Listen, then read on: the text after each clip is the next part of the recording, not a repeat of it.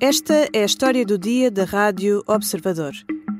Boris Nadezhdin, o homem que quer derrotar Putin.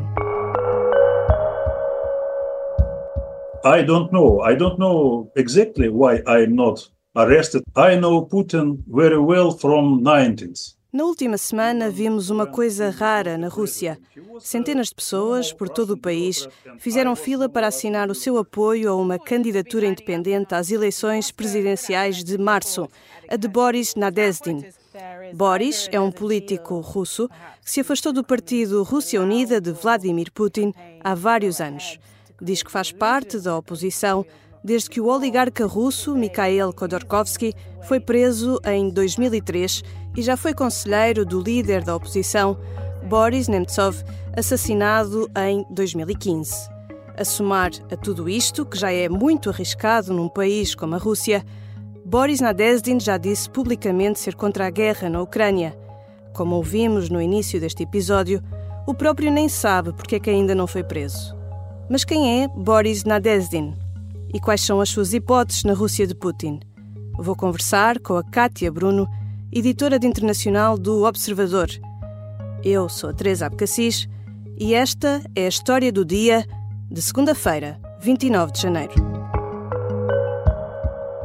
Bem-vinda, Kátia. Olá, Teresa. Kátia, quem é que é o Boris Nadezhdin e como é que ele surge agora na corrida ao Kremlin? O, Boris Nadezhdin já é um político russo um, que está há muito tempo na, na política, embora um, com cargos muito discretos. Uh, ele tentou uh, concorrer uh, ao Parlamento russo com o apoio do Rússia Unida, o partido que apoia Vladimir Putin, há alguns anos, mas não obteve esse apoio. Um, e desde então tem estado a afastar-se uh, mais uh, de Vladimir Putin, uh, sobretudo, diz ele, desde que Putin decidiu um, alterar a Constituição para se poder manter no poder até 2036.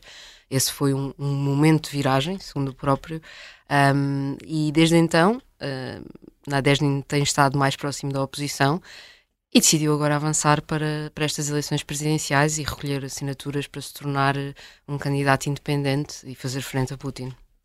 O papel de Nadezhdin, normal numa sociedade democrática, é bastante arriscado na Rússia. Ele tem o apoio de muitos russos anti-Putin, pelo menos aqueles que ainda estão vivos. Sim, uh, ele ganhou aqui uma espécie de estatuto de candidato da oposição, uh, precisamente porque não há outros candidatos da oposição. Os principais opositores de Putin estão um, ou presos, como Alexei Navalny, ou estão no exílio, como Gary Kasparov, uh, ou morreram, ou mais concretamente foram assassinados, como Boris Nemtsov, que foi morto a tiro um, há, há já alguns anos. Uh, e neste cenário, uh, a partir do momento em que surge um candidato que uh, não só tem criticado Putin, como fala abertamente contra a guerra da Ucrânia, um, todos os russos que se consideram parte da oposição ou que querem um, um outro rosto que não Putin à frente do país, têm estado a declarar publicamente o seu apoio a, a Nadezhdin um, e têm apelado a que sejam, a que os russos assinem os documentos para que ele possa ser candidato oficial. Como disseste, o Boris Nadezhdin já afirmou claramente que é contra a guerra na Ucrânia ou contra a operação militar especial, como lhe chama Putin. Esta é mais uma afirmação que, que não é muito comum na Rússia. Não, de todo, até porque um, é, é, na prática criminalizada. Um, numa altura em que nem sequer uh, se pode usar a palavra guerra para, para se referir à, à tal operação militar especial na Ucrânia, um, a Rússia está numa situação em que há uh, penas de prisão, e não estamos a falar de penas de prisão suspensas, nem sequer de um ou dois anos, estamos a falar de penas pesadas um, para quem critica publicamente um, esta guerra. Foi o caso de várias figuras da oposição, como Ilya Yashin, Oleg Orlov, são tudo pessoas que estão neste momento a cumprir penas um, de mais de, de, muitas delas mais de 20 anos de prisão, também é o caso de Karamursa, que é um dos, um, um dos rostos que podia ter sido candidato um, nestas eleições e que não é porque está preso, como Navalny, e portanto surgir alguém que diz claramente que um, é contra aquilo que está a acontecer na Ucrânia é de facto uh, uma posição corajosa, porque pode valer uma pena de prisão. Nos últimos dias, muitos russos que estão contra o sistema têm-se mobilizado para incluir o nome de Boris Nadezhdin no boletim de voto em março. Mas ainda não há certezas. O que é que falta? A, a lei russa prevê que, um, para ser candidata à presidência, um, uma pessoa tem que ser ou nomeada por um partido um, ou é candidata independente, uh, mas para isso tem que recolher o apoio um, de pessoas por todo o país. E esse apoio, na prática, uh, traduz-se em assinaturas, têm que ser no mínimo 100 mil assinaturas um, e que têm que ser uh, proporcionais às várias regiões da Rússia, ou seja, não vale a pena apresentar 100 mil assinaturas recolhidas em Moscou. Okay. Isso não chega.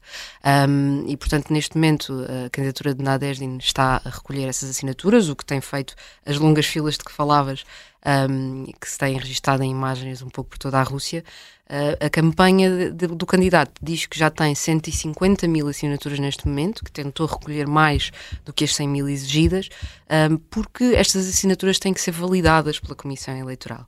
Uh, e o que acontece muitas vezes é que candidatos próximos da oposição acabam por não conseguir uh, ser oficialmente candidatos e não ter o nome do boletim de voto, uh, porque a Comissão Eleitoral considera que as assinaturas não são válidas por alguma razão. Já voltamos à conversa com Kátia Bruno, editora de internacional do Observador. Na segunda parte, vamos olhar para a estratégia de Vladimir Putin nestas eleições.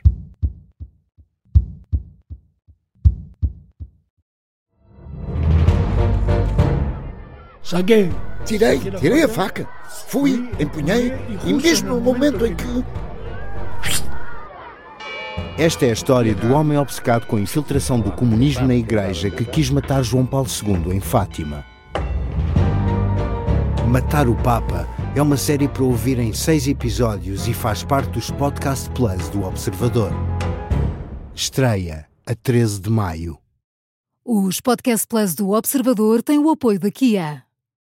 Regressamos à conversa com Kátia Bruno, editora de internacional do Observador. Kátia, Sabemos que todo este ato eleitoral é um ato orquestrado pelo Kremlin, tanto para fora como para dentro. Porquê? Bom, sabemos que ele é orquestrado porque, a avaliar pelo que tem acontecido nas eleições uh, dos últimos anos, um, o, os atos eleitorais na Rússia, segundo a Organização para a Segurança e Cooperação na Europa, um, não têm sido uh, livres um, e nos últimos anos a, a, própria organização já tem usado a fórmula uh, nem livres nem justas, ou seja, uhum. uh, são eleições onde um, os candidatos não têm todos o mesmo acesso aos meios de comunicação social, onde há, há fraude eleitoral um, e, portanto, uh, sabemos todos à partida quem, quem vai vencer no dia 17 de março. Mas mesmo assim existe este esforço de mobilização Uh... E, esta, e tentar criar esta aparência, Sim. não é? De, de, um ato eleitoral normal, digamos. O, os especialistas uh, que acompanham a Rússia dizem que um, para o Kremlin, uh, e em concreto para Putin, um, é muito importante criar esta ideia de que o ato eleitoral decorreu com normalidade e de que Putin conseguiu uma grande votação um, por uma questão de legitimidade. Ou seja, para a população russa, mesmo para aquela que apoia Putin, um, ver Putin vencer uh, com 80%, que é o, o, o, objetivo, segundo várias fontes do Kremlin dadas à, à imprensa, que falaram à imprensa russa, um, ao obter 80% dos votos, cria-se a percepção de que uh, a oposição não tem apoio. Uhum. Portanto, mesmo que. Um, Também é um ato de força. Exatamente. Mesmo que estes números não sejam verdadeiros, um, é, é, evidente que, mesmo em, eleições livres, a oposição dificilmente conseguiria derrotar Putin porque uh, não tem esse acesso a, aos meios de comunicação social, uh, não tem uh, um apoio fora das grandes cidades, etc.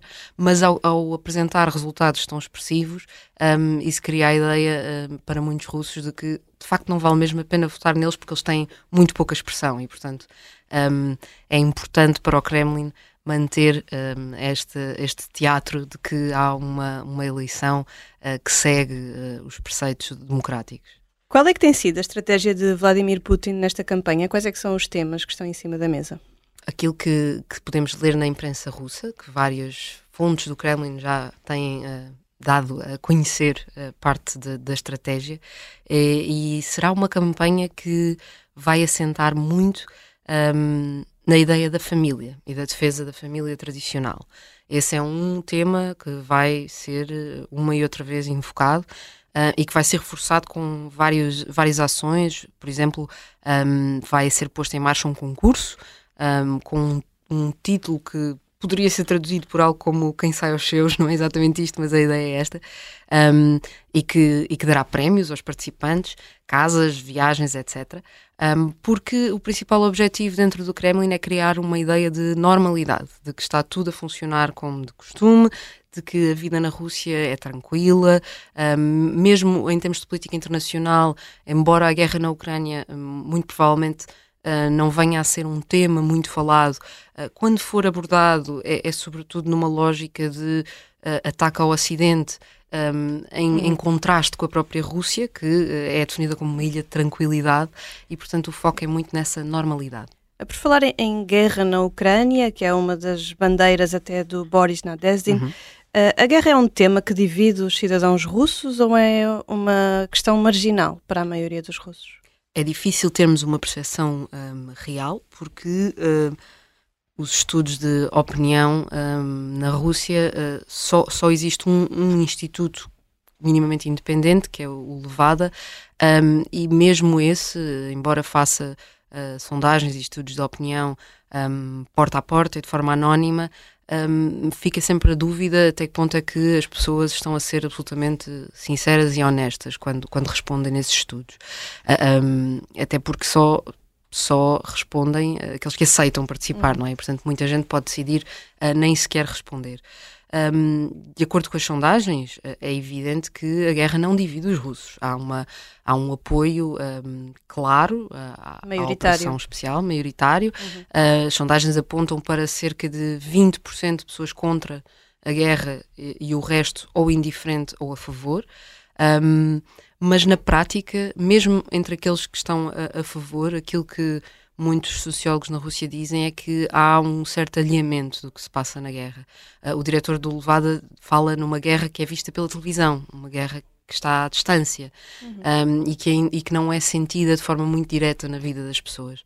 A única exceção é um, para os familiares dos soldados que estão a combater na Ucrânia, uh, e mesmo esses são muitas vezes um, de zonas menos urbanas, um, onde, onde, não há tanto ativismo político e, portanto, nem sempre isso se traduz. Se calhar mais invisíveis para Exato. o resto dos russos. E com, e com menos expressão também, não é? Uhum. A única exceção a isto tem sido as manifestações e, e os protestos feitos por algumas mulheres e mães de soldados.